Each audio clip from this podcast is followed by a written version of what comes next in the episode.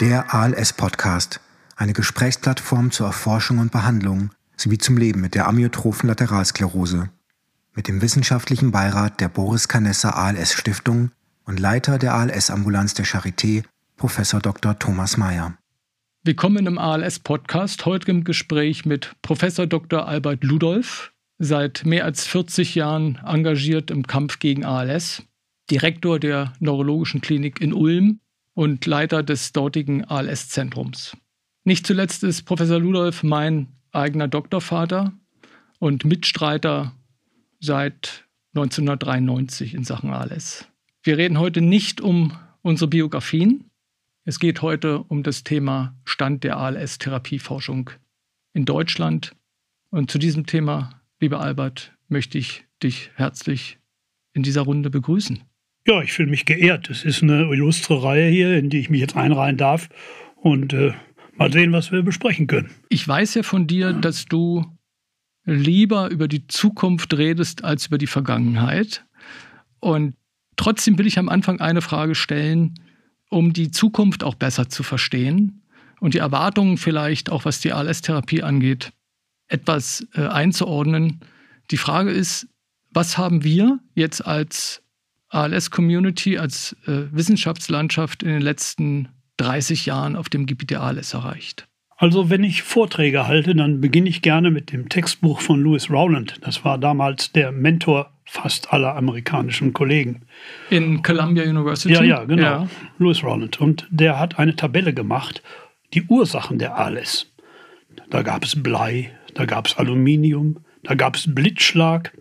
Also es waren Dinge, die eigentlich nur aus heutiger Sicht, wir sollten nicht arrogant werden, aber doch von Unwissen zeugten.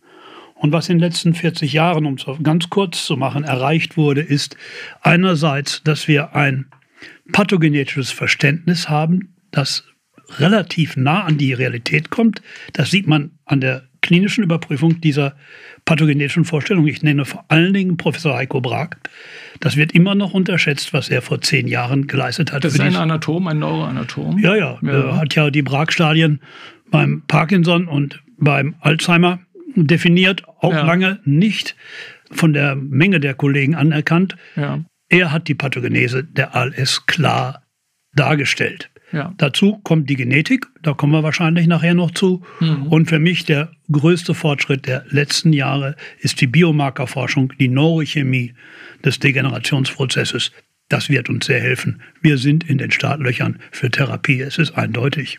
Ja, okay. Und Biomarker meinst du Neurofilament leichte Kette oder gibt es auch noch andere Dinge? Die oh, das ist nur der Anfang aus ja, meiner Sicht. Ja. Die Neurofilamente versuchen wir jetzt zu verstehen und zu standardisieren, ihre Altersabhängigkeit. Wir, werden, äh, wir wollen sehen, äh, woher die eigentlich kommen. Natürlich kommen sie aus dem Axon, aber äh, ob der Umsatz gestört ist. Und weitere Differenzierungen werden folgen. Das ist meine, meiner Ansicht ziemlich sichere Wettervorhersage. Ja, gut. Äh, äh, da wird es noch mehr geben. Ich muss ja hier in dem Podcast ein bisschen übersetzen. Axon ist ja das Kabel, ja. äh, der ja. Nervenfortsatz und, und da kommt praktisch das NFL als Biomarker her. Naja, das Professor Brag könnte man noch ausholen.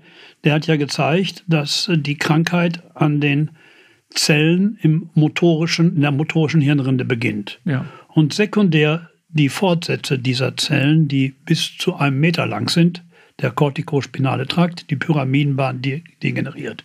Auch andere Bahnen, die von der Hirnrinde in andere Kerngebiete gehen, degenerieren. Und diese Axone, die produzieren diesen Biomarker, ja. NFL. Ja. Es gibt ja in der ALS-Community unterschiedliche Stimmen. Es gibt auch kritische Stimmen, die sagen, dass Deutschland bei der ALS-Therapieforschung eine Rolle spielt, die nicht so aktiv ist, wie, wie sich viele wünschen. Wie, was würdest du da sagen? Also, also es geht so ein bisschen um Stärke-Schwächen-Analyse, was ja. jetzt deutsche äh, ALS-Forschung angeht. Fangen wir mit der Stärke an, denn ich ja. glaube, das muss man einfach sagen. Was in den letzten 20 Jahren passiert ist, äh, das ist von der Welt wahrgenommen worden. Davor war relativ wenig. Der Kern ist das ALS-Netzwerk, der diese Fortschritte möglich gemacht hat. Wir haben so viele akademisch geführte Studien gemacht wie kein anderes Land in dieser Welt. Medikamentenstudien muss man betonen. Medikamentenstudien, ja, ja. Das ist ganz wichtig. Ja, ja. Und das sind akademische Interessen gewesen, äh, die dahinter standen. Und das ist sehr, sehr schwierig, eine solche Studie zu machen. Das zeigt die Qualität eines Standorts. Die Biomarkerentwicklung ging zumindest auch von Deutschland aus. Ja. Professor Brag hat das zusammen mit Johannes Brettschneider in Deutschland gemacht, die Pathogeneseforschung. Ich glaube, ich darf jetzt nicht weiterreden, sonst endet das in Selbstzufriedenheit. Das will ich nicht. Ich möchte lieber sagen, was man noch machen könnte. Darauf zielt ja der, der Kern deiner Frage. Also, ich glaube, dass der Kern einer guten Entwicklung die Gewinnung junger Leute für das Feld ist. Das darf nie aufhören. Man darf nicht sagen, ich habe jetzt genug. Das ist, darf nie aufhören, neue zu gewinnen. Der Kern ist es, äh, neue Standorte zu fördern, die sich im Aufschwung befinden und nicht genug materiell ausgestattet sind. Ja, materiell, finanziell. Ja, klar. Endeffekt. Da müssen, ja. müssen die anderen starken Standorte helfen. Ja, ja. Ganz einfach. Der Kern ist es auch, sich international zu vernetzen. Das ja. ist möglich, meiner Meinung nach. Wir tun es ja auch schon, aber es ist noch besser möglich. Und wenn wir das alles machen, ist die Zukunft hier bright. Wir haben auf dem Weg hierhin darüber philosophiert, was eigentlich wirklich fehlt in Deutschland. Und in dieser äh, Hinsicht hattest du auf dem Weg recht. Ich, ich muss eingestehen, dass innovative Therapieentwicklung, zum Beispiel in Startups oder auch von der deutschen Industrie auf dem ALS-Gebiet, nicht überall natürlich. Wir haben es ja bei Covid gesehen, dass es anders ist. Aber auf dem ALS-Gebiet eher nicht so stark ist. Die Notwendigkeit besteht ja auch, Biotechnologie in Deutschland stärker zu fördern, vor allem im, im ALS-Bereich. Also da ist, ja. also wenn man jetzt über Stärke, Schwäche redet, wenn man das Wort Schwäche doch mal in den Mund nimmt, da liegt eine Schwäche, die, die unbedingt behoben werden muss. Das ist zumindest meine Meinung. Was sagst du? Ja, natürlich äh, ist das so, aber ich glaube, dass man das nur Schritt für Schritt angehen kann. Wir müssen, äh, ohne dass wir abhängig werden als ALS-Community in Deutschland, eine auch administrativ äh, gangbare Struktur schaffen. Das heißt, zum Beispiel Verträge mit der, mit der Industrie, die für alle Standorte gelten. Ich habe das gerade jetzt durchexerziert. Äh, das ist sehr, sehr schwierig. Wir müssen auch eine administrative Basis für die Zusammenarbeit schaffen. Und es gibt noch einiges mehr, was zu machen ist. Äh, aber ich glaube, das ist auch machbar. Es ist bekannt, dass das deutsche ALS-Netzwerk gut funktioniert. Ja, also was man vielleicht hier nochmal erklären muss, ist, dass es manchmal über ein Jahr dauert, bis ein Vertrag in einem Universitätsklinikum abgeschlossen wird. Das ist natürlich ein, eine unglaubliche bürokratische Last und auch ein Hemmnis für Tempo. Wir brauchen ja Tempo in der ALS. Und das ist ja das, was du beschreiben willst, dass man im Prinzip standardisierte Verträge hat, damit Natürlich. es dann viel schneller geht, die, die, dass man sich auf die Wissenschaft konzentrieren kann und nicht sich nur um die Verträge kümmern muss. Natürlich. Wir haben ja, ich habe eine Sache vergessen bei dem, äh, wo wir jetzt äh, sehr gut stehen, äh, die Anbindung ans Deutsche Zentrum für neurodegenerative Erkrankungen. Auch das hat ein großes Potenzial für die ALS-Szene. Da hat es auch sehr, sehr lange äh, mit den Verträgen gedauert. Es lag weniger am DZNE, es lag an den 25 Universitäten, die beteiligt waren. Es war ein Hürdenlauf, aber ich möchte jetzt nicht über Vergangenheit reden. Okay, also Bürokratieabbau, was die Verträge angeht und eine Förderung in einem ähm, naja, nicht sofortigen äh, realistischen Szenario, aber doch wenigstens mittelfristig für eine, für eine Biotech. Äh, Start-up-Kultur, das wäre aus meiner Sicht eine, eine wichtige Entwicklung. Ja, wir müssen aber auch sehen, dass diese, äh, ver dieses Verwobensein mit der Biotech-Industrie äh, für die gesamte Neurologie in Deutschland noch nicht besonders gut ist. Das ist bei den Onkologen viel besser. Zum Beispiel bei äh, Vektorenherstellung für Gentherapie. Da gibt es aber Bestrebungen und auch da glaube ich, dass äh, viele den Zug der Zeit erkannt haben. Ja, bei, ich meine, BioNTech ist ja so ein Unternehmen, was eigentlich bekannt wurde durch Covid-19, aber primär ja eigentlich im Bereich der Onkologie aktiv war als Biotech. Ja, ganz genau. Ja. Also ich will die Onkologie, der Onkologie nicht das Wasser abgraben, das ist auch ein wichtiges Gebiet, aber ja. wir können davon lernen. Ja. In den letzten 25 Jahren sind ja über 50 Studien bei der ALS durchgeführt worden, klinische Studien, mhm. also reale Medikamente, die bei realen Betroffenen analysiert worden sind. Und fast alles war negativ. Wie würdest du das interpretieren? Es gibt ja ähm, zwei Varianten. Ist die Erkrankung so komplex und die Medikamente nicht gut genug, in Anführungszeichen? Oder ist die Art und Weise, klinische Studien durchzuführen, nicht gut genug? Oder beides zusammen? Also ich würde äh, es etwas anders formulieren und wenn ich dann was vergessen habe an deiner Frage, dann sag es mir. Also ja. ich bin der Meinung, dass, ich komme wieder zu Heiko Brag zurück, dass der uns ganz klar gezeigt hat, dass das Nonplusultra der Therapieforschung der Mensch ist. Bei der ALS sind Teile des Gehirns betroffen, diese Bettzellen im motorischen Kortex und der kortikospinale Trakt, den es nur beim Menschen und bei höheren Primaten, also Orang-Utans, Makaken, also Rhesusaffen und Schimpansen gibt. Das ist nicht äh, bei der Maus überhaupt nicht mal vorhanden, nicht nur anatomisch, auch biochemisch und physiologisch. Das heißt, der Sprung muss leichter gemacht werden. Ich will jetzt mich jetzt nicht darüber auslassen, wie man das machen könnte, kommen wir vielleicht nachher noch zu. Das ist aber mit Sicherheit eine neue Erkenntnis, der wir jetzt alle folgen müssen. Das Zweite war, wir waren 1995 sehr froh darüber, dass wir ein Tiermodell für die ALS hatten. Ich persönlich auch. Wir haben uns alle geirrt. Das war das genetische das Wong-Modell ja. SOD über Expression, äh, Expression G93A. Ja. Äh, das ist eine spezielle Mutation im SOD1-Gen. Ja, das äh, in vielfacher Kopienzahl in das Mausgenom insertiert wurde und dann hatte man tatsächlich ein Vorderhornzell, ein Verlust der motorischen Zellen im Rückenmark, Phänotyp, also ein Erscheinungsbild, das der ALS durchaus ähnelte. Genau, also man hat ja einen Gendefekt des Menschen auf eine Maus übertragen und die Maus ist wirklich an ALS oder zumindest an einer ähnlichen Erkrankung. Ja, ja, ja ich würde den Punkt willst du nämlich machen eigentlich. Ja, ja, genau, den ja. mache ich, denn das ja. ist eine ähnliche Erkrankung, weil Brag gezeigt hat, das ist eine Krankheit der Hirnrinde, Primärkrankheit der Hirnrinde und die Hirnrinde ist bei einer Maus ganz anders organisiert als beim Menschen. Nun, da gab es auch noch ein weiteres Problem, darauf wollte ich äh, zu sprechen kommen. Man hat dann acht versus acht Mäuse verglichen. Einer hat dem Therapeutikum gegeben, dem anderen nicht. Und hat die simpelsten Regeln, ich muss das so sagen, der Biostatistik und der Powerkalkulation für klinische Studien nicht beachtet. Und dazu kam, deswegen kam es zunächst zu Irrtümern und dann zu Frustration im ganzen Feld. Auch das, das hat man allerdings jetzt behoben. Allerdings das zweite Problem, das wir vornehm gesagt dass die ALS eine phylogenetisch junge, das heißt entwicklungsgeschichtlich junge Erkrankung ist, für den Menschen spezifisch, das wurde damals auch noch nicht beachtet. Das ist wesentlich.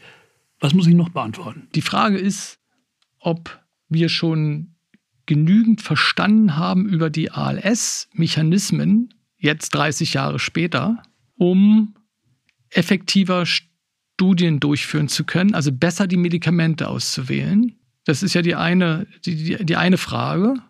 Und die andere Frage ist, ob es neue Formen von Studien geben muss. Also es gibt ja auch Bestrebungen, Stichwort Plattformstudien, mhm. sogenannte Platform Trials, Medikamentenstudien zu kombinieren, damit man schneller an das Ziel kommt. Also das sind die, die erste Frage war nochmal, wie ist deine Einschätzung? Wissen wir jetzt schon mehr und ausreichend genug, um besser Medikamente auszuwählen? Kurze Antwort, mehr ja, ausreichend genug werden wir nach dem Erproben der Medikamente sehen. Okay. Nicht? Also, dass man mehr weiß, ist ganz klar. Ich hatte ja vorhin vom Blitzschlag geredet. Ja, das stimmt allerdings. Ja. Ja. Also das ist äh, sicherlich mehr.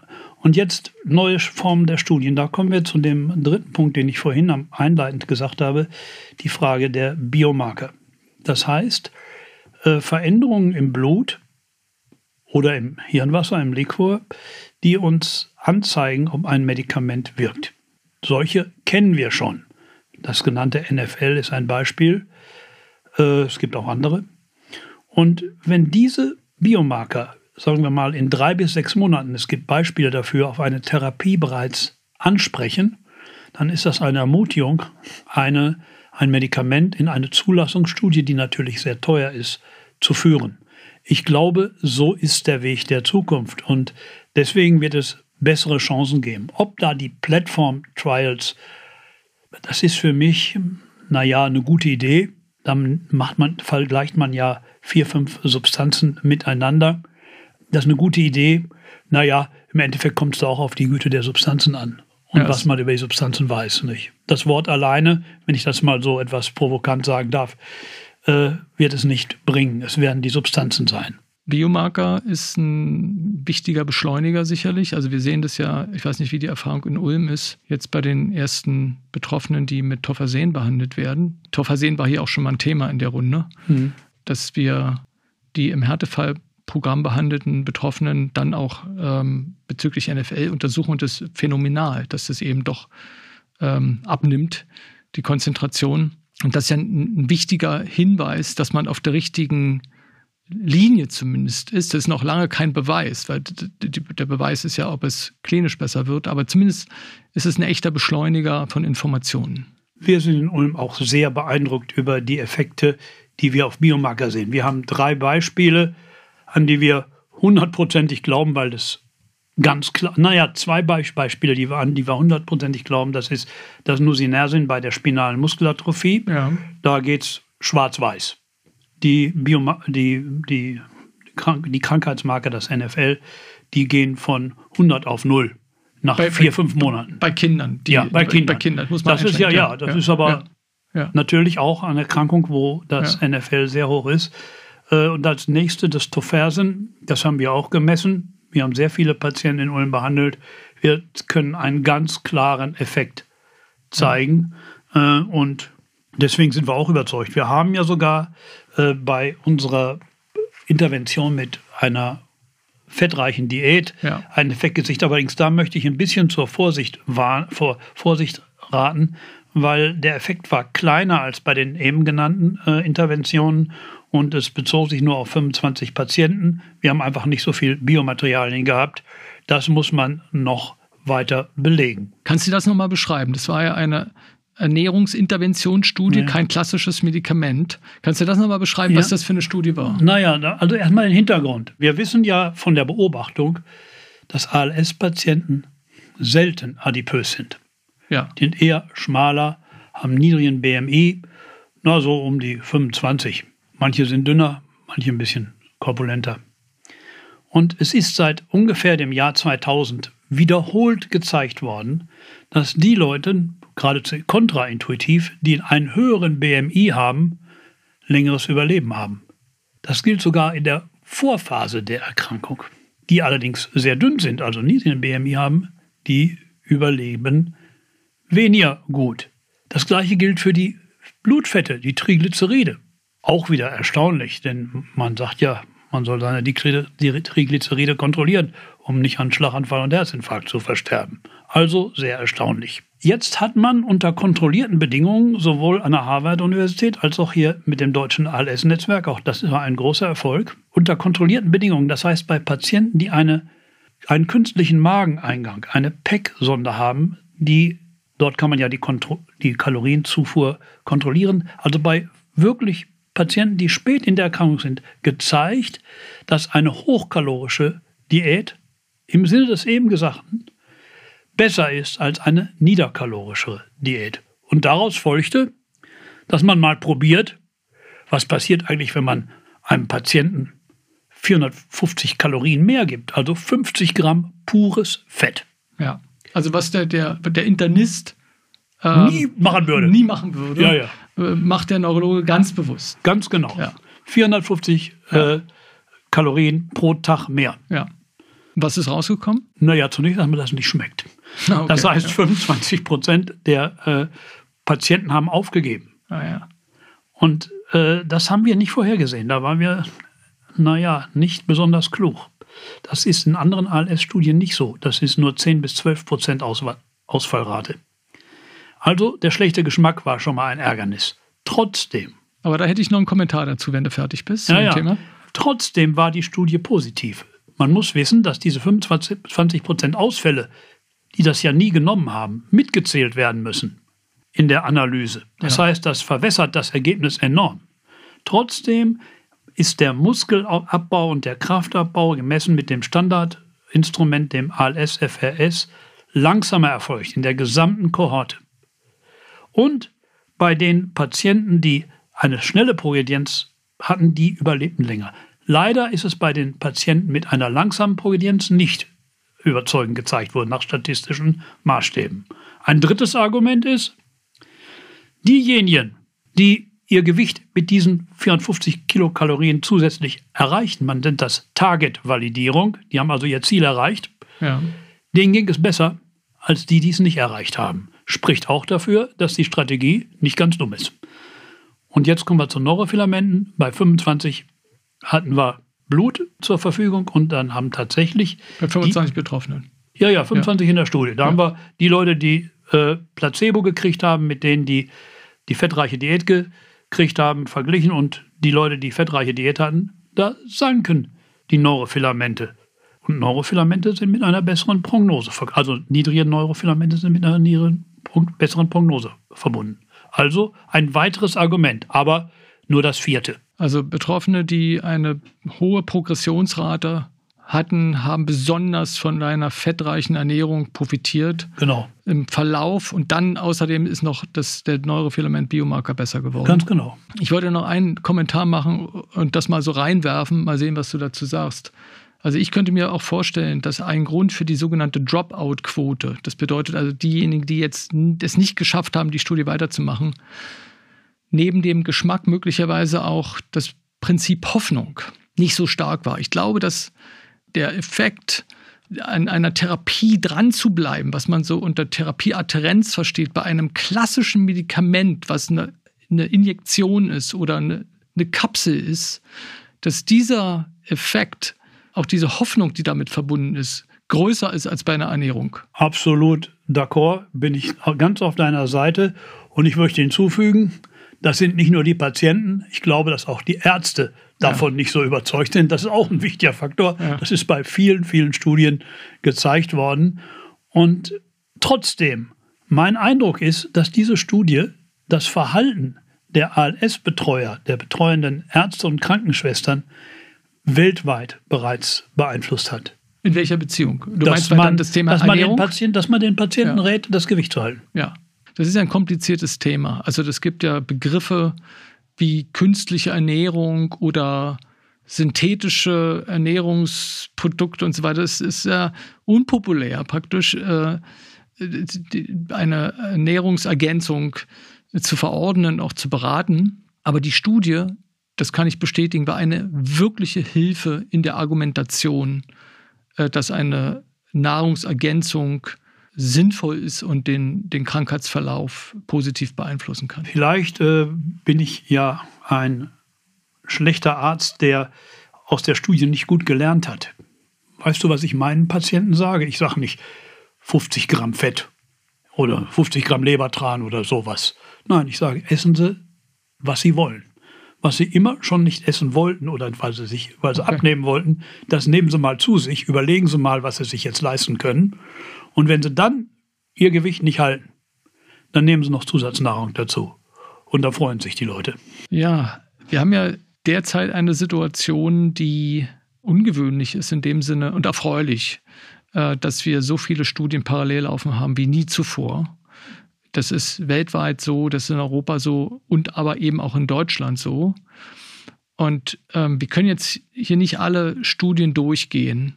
Das ist unrealistisch. Was ist aus deiner Perspektive der interessanteste Ansatz oder was sind die interessantesten Ansätze? Es ja. gibt ja mehrere Konzepte. Ja, ich bin der Meinung, aus akademischer Sicht muss man die Studien favorisieren, die am meisten Erkenntnisgewinn bringen. Unabhängig von der Substanz. Und deswegen möchte ich jetzt nicht gern in eine Einzelkritik oder ja. bringt sowieso nichts gehen. Das Ergebnis zählt nachher. Was ich für sinnvoll halte, sind zum Beispiel die Antisense-Studien.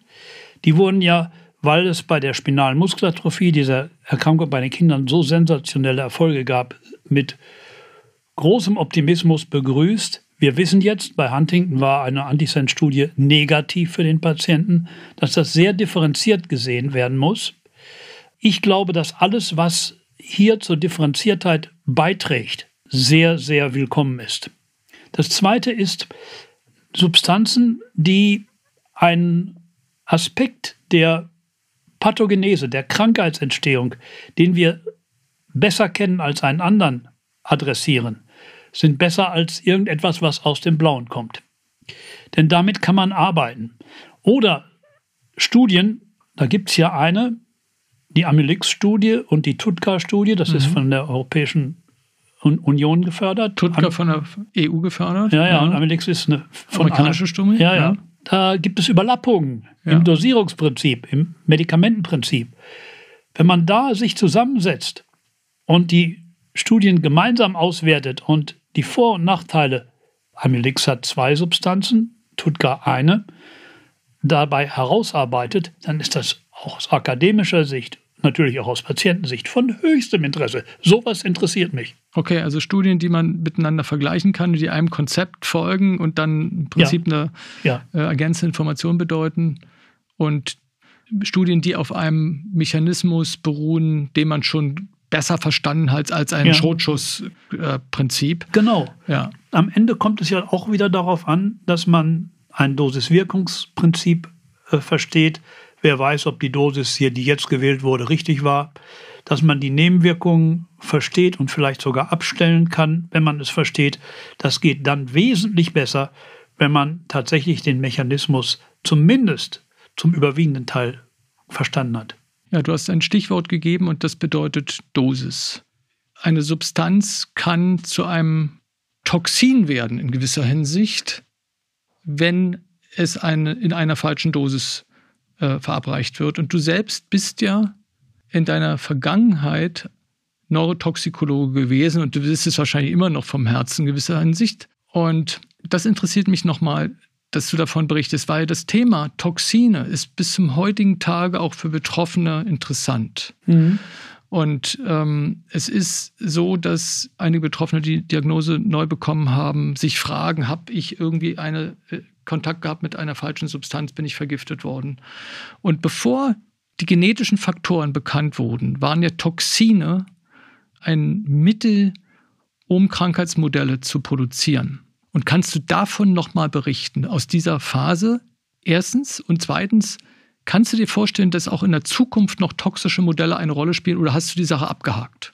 Also ich muss das ein bisschen breiter fassen. Ich rede von Toxinen etwas breiter als die Öffentlichkeit. Ich sehe toxische Mechanismen als metabolische Faktoren an. Stoffwechselfaktoren. Stoffwechselfaktoren, ja. ja. genau. Wenn man zum Beispiel einen Vitaminmangel hat, dann bauen sich häufig toxische Substanzen im Blut auf. Das ist sozusagen die Verbindung. Ja. Und was nicht passiert ist, ist, man konnte kein Argument dafür bekommen, dass die Faktoren, die ich am Anfang als Zeichen der grauen alten Zeit äh, genannt habe, Quecksilber, Aluminium, Blei, Blei und so weiter, irgendeine Rolle spielen. Ja. Das war reine Hypothese. Also ein ALS-Patient, der sich seine äh, Zähne sanieren lässt, weil er Angst hat vor den Amalgamfüllungen, den kann man wirklich beruhigen. Es gibt keinen Hinweis.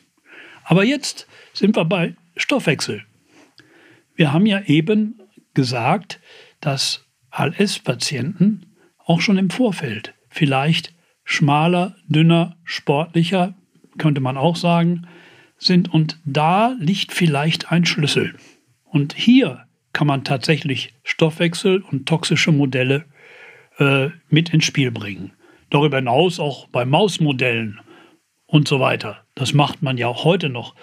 Nur da haben die genetischen äh, Modelle gesiegt. Allerdings sind die Mechanismen, die den genetischen Modellen unterliegen, wiederum Stoffwechsel- oder toxische Prozesse. Insofern ist es nicht ganz out. Aber für mich ist das wesentliche Interesse, um das nochmal auf den Punkt zu bringen, der Stoffwechsel des ALS-Patienten. Und da kommt, kommen diese Ideen wieder. Ja, also das ist ein, ein guter Punkt. Patienten sind oft schlanker als nicht-ALS-Betroffene. Das ist eine Besonderheit. Was gibt es noch für Stoffwechselveränderungen? Da gibt es ja auch bemerkenswerte Studienergebnisse, dass bestimmte ähm, Strukturen im Gehirn die auch für Stoffwechselvorgänge verantwortlich sind, auch Veränderungen zeigen. Das ist, glaube ich, an der Stelle mal interessant. Ja, also ich könnte hier noch über Laterismus erzählen. Wenn du mich dort aufforderst, dann tue ich das. Äh, das ist die älteste Motorneuronerkrankung der Welt. Ja, erzähl äh, mal. Die, ja, das ist von Hippokrates schon beschrieben. Alle Männer auf Ios, die hart arbeiteten und hungerten und sich allein von Erbsen ernährten, er meinte Laterus sativus wahrscheinlich, entwickelten eine Lähmung der Beine. Das war die erste Motorneuronerkrankung, die, die beschrieben wurde, lange, lange, tausende von Jahren vor Charcot in den 19. Jahrhundert.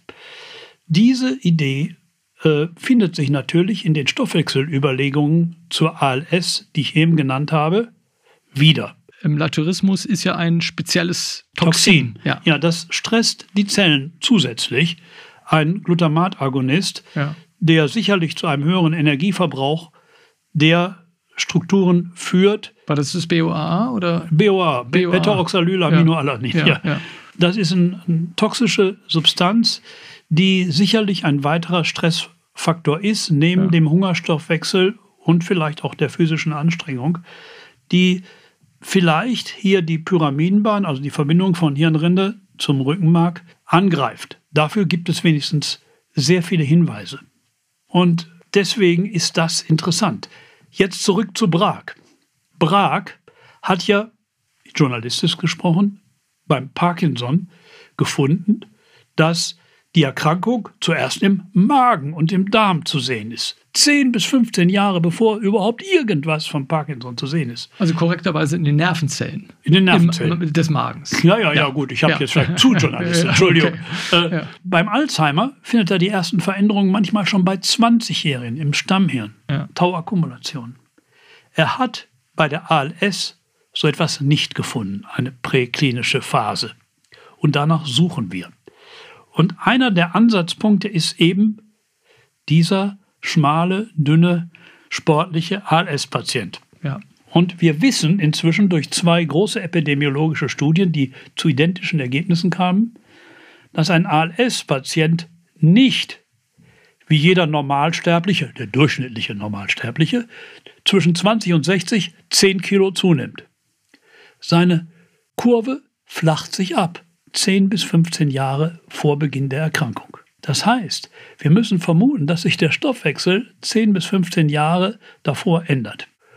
Wo wird der Stoffwechsel reguliert? Natürlich vom ganzen Gehirn, aber eine besondere Schaltzentrale ist der sogenannte Hypothalamus. Ja. Und da hat man gemessen, dieser Hypothalamus ist schon im Vorfeld der Erkrankung atrophiert, also ist geschrumpft.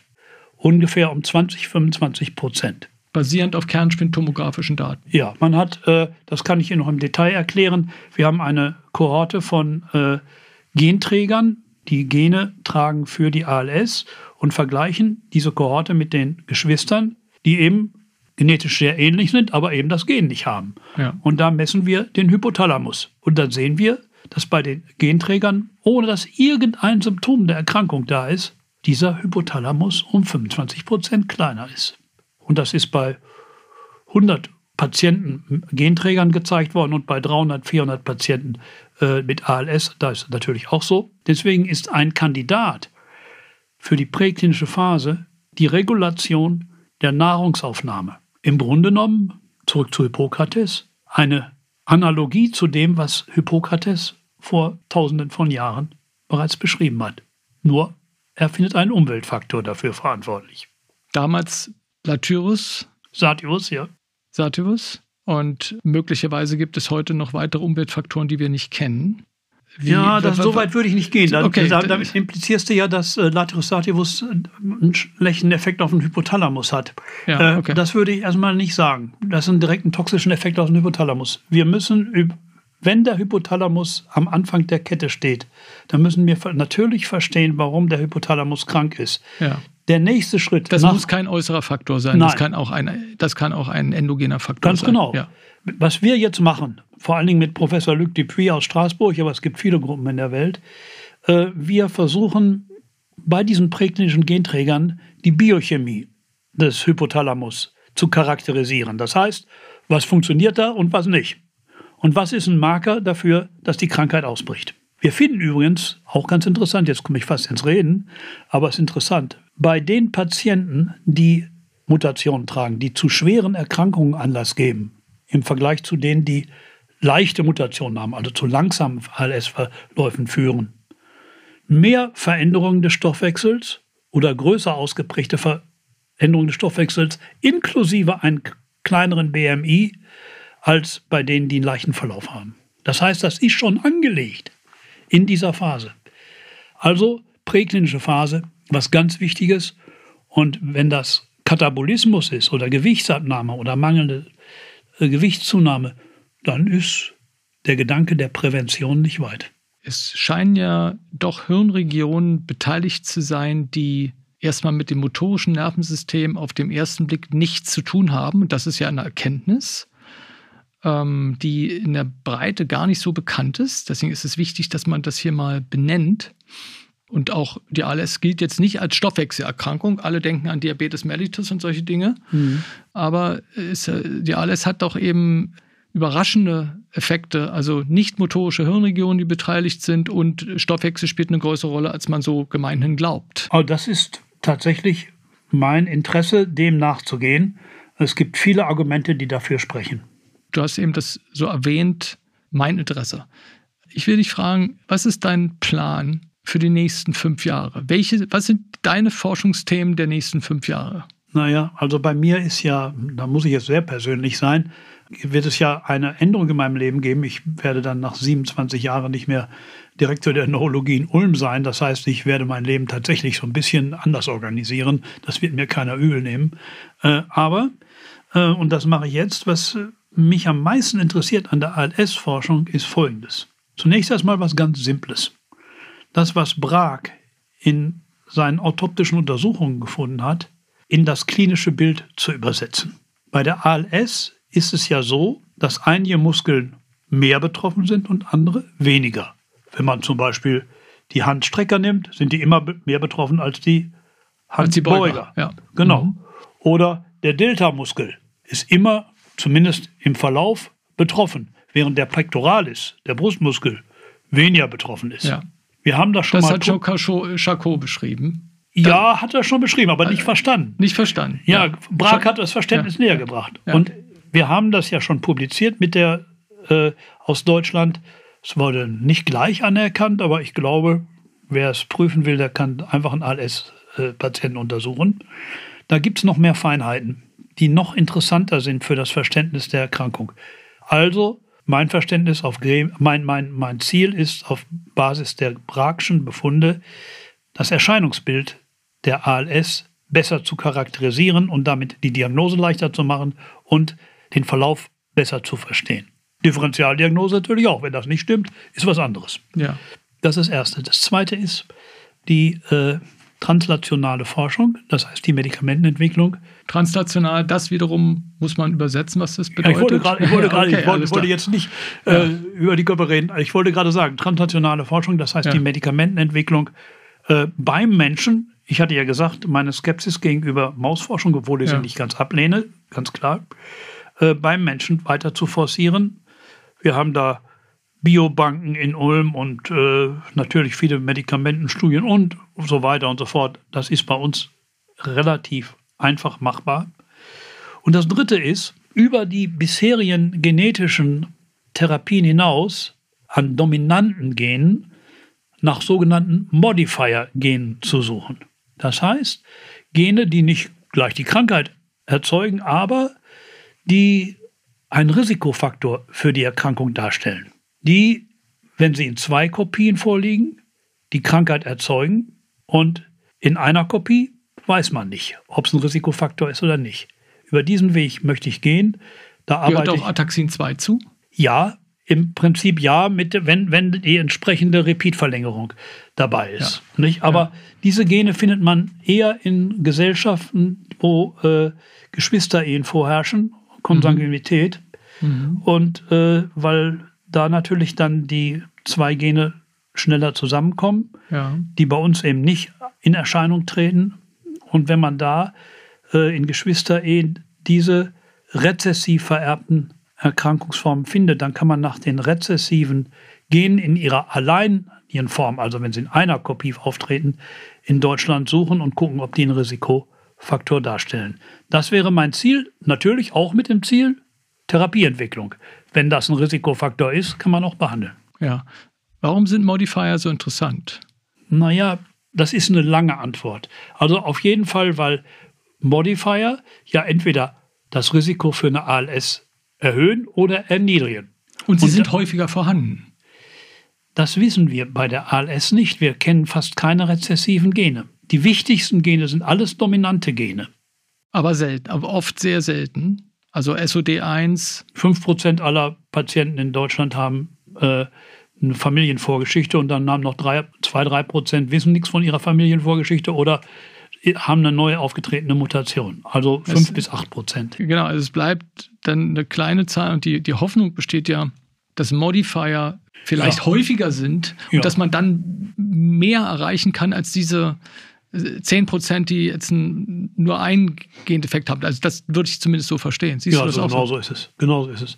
Das ist die Stärke der Modifier. Man muss sie bloß erst finden. Ja, wie, wie ist deine Erwartung jenseits deiner eigenen Forschungsaktivitäten, die du jetzt äh, schon beschrieben hast, in den nächsten zehn Jahren? Wie wahrscheinlich hältst du es, dass wir eine wirksame Therapie bekommen? Und das ist wie immer eine zweigeteilte Frage. Was ist überhaupt eine wirksame Therapie aus deiner Sicht? Und wie würdest du den Zeithorizont einschätzen? Ja, da hast du völlig recht, es ist keine Schwarz-Weiß-Antwort möglich.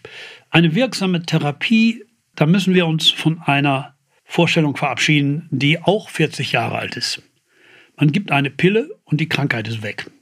Das ist viel komplexer. Wir verstehen das als einen pathogenetischen Ablauf, einen krankheitsverursachenden äh, Ablauf, der sogar noch eine Phase davor hat. Wir haben ja viel darüber gesprochen eben. Alle diese Faktoren müssen berücksichtigt werden. Das heißt, es ist recht unwahrscheinlich, dass es eine Wunderpille zur Behandlung der ALS gibt. Das ist Glaube von gestern davon bitte verabschieden. Daraus folgt aber auch, dass für mich Wirksamkeit immer dann vorhanden ist, wenn es einen den Krankheitsablauf bestimmenden Faktor adressiert. Wie vorhin bereits gesagt, wenn ich einen Faktor habe, wo man sicher ist, das macht den Krankheitsablauf oder beeinflusst den Krankheitsablauf.